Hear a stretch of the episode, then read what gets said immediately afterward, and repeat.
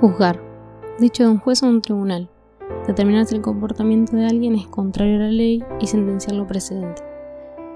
O también se define como formar opinión sobre algo o alguien.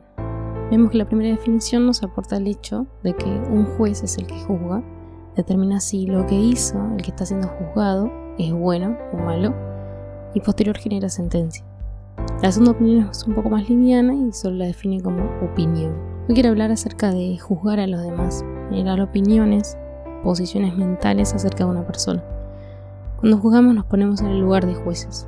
Creemos que esa persona es como nosotros pensamos y ya limitamos nuestra mente a la hora de conocer verdaderamente a esa persona. No digo que no haya personas que no construyan juicios hacia nosotros, pero eso no nos tiene que importar. En este podcast siempre hablamos acerca de temas para mejorar nosotros, para transformar nuestra mente en nosotros y llegar a tener la mente que Dios quiere que tengamos. Recién hablábamos de juzgar a alguien que no conocemos, pero también hacemos juicio sobre los que ya conocemos muchas veces. A veces o la mayoría de las veces lo hacemos inconscientemente, nuestra mente lo hace de manera automática porque está hecha para hacerlo, para ver algo, analizarlo y sacar conclusiones. De esa manera aprendemos de lo que nos rodea.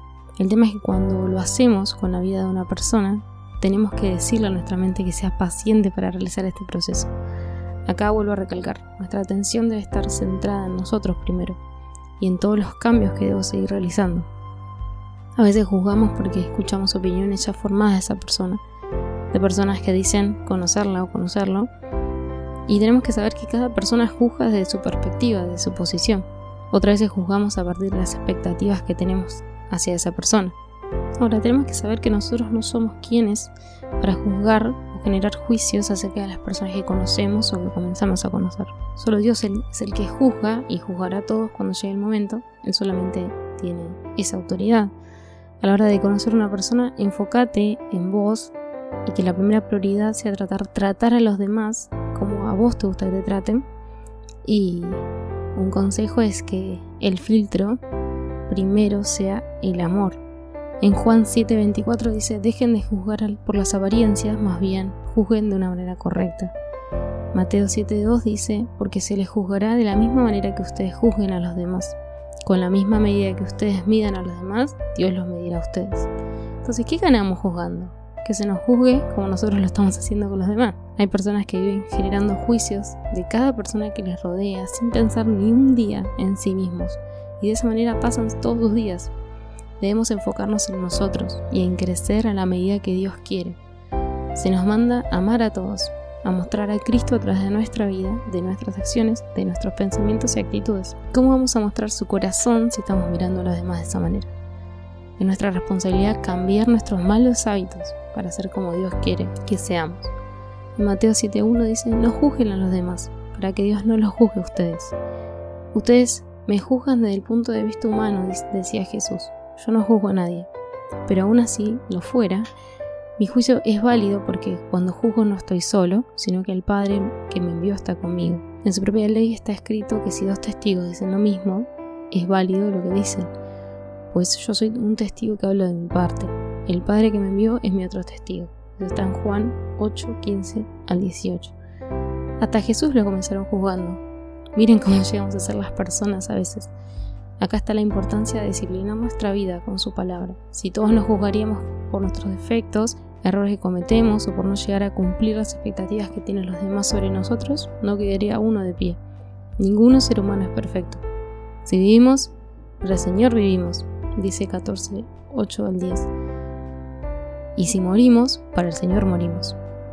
Así que vivos o muertos, pertenecemos al Señor. Cristo murió y resucitó por esta razón para ser Señor de vivos y muertos. Entonces, ¿por qué juzgas a tu hermano? ¿Por qué te crees mejor que tu hermano? Dios es nuestro juez y todos tendremos que presentarnos ante Él. Gracias a Dios que es, Él es nuestro juez. El único que podía juzgarnos cuando lo conocimos decidió cancelar el acta de decretos que nos pesaba y clavarla en la cruz. Colosenses 2, del 13 al 14 dice, ustedes estaban muertos a causa de sus pecados y porque aún no les habían quitado la naturaleza pecaminosa entonces Dios les dio vida con Cristo al perdonar todos nuestros pecados. Él anuló el acta de los cargos que había contra nosotros y la eliminó clavándola en la cruz. Por eso enfoquémonos en nosotros mismos y dejemos de juzgar a los demás. Lucas 6, 41 42 dice, ¿por qué te fijas en la pajita que tiene tu hermano en el ojo, pero no te das cuenta de la viga que tenés en el tuyo? ¿Cómo te atreves a decirle a tu hermano, déjame sacarte la pajita del ojo, si ni siquiera puedes ver la viga que tenés en el tuyo?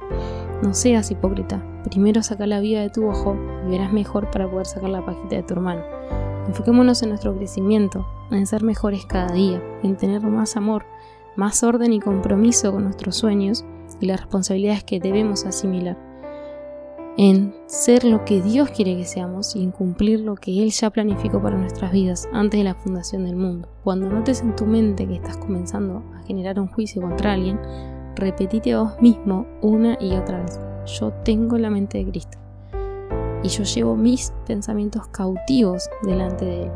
Pidámosle a Dios que nuestros pensamientos sean los suyos, nuestras emociones, nuestros sentimientos y todo lo que habita dentro de nosotros le pertenezca a Él y Él tenga el control de todo eso que todo lo que somos, todo lo que hagamos, todo lo que empecemos, terminemos, le dé la gloria a Él en todo momento.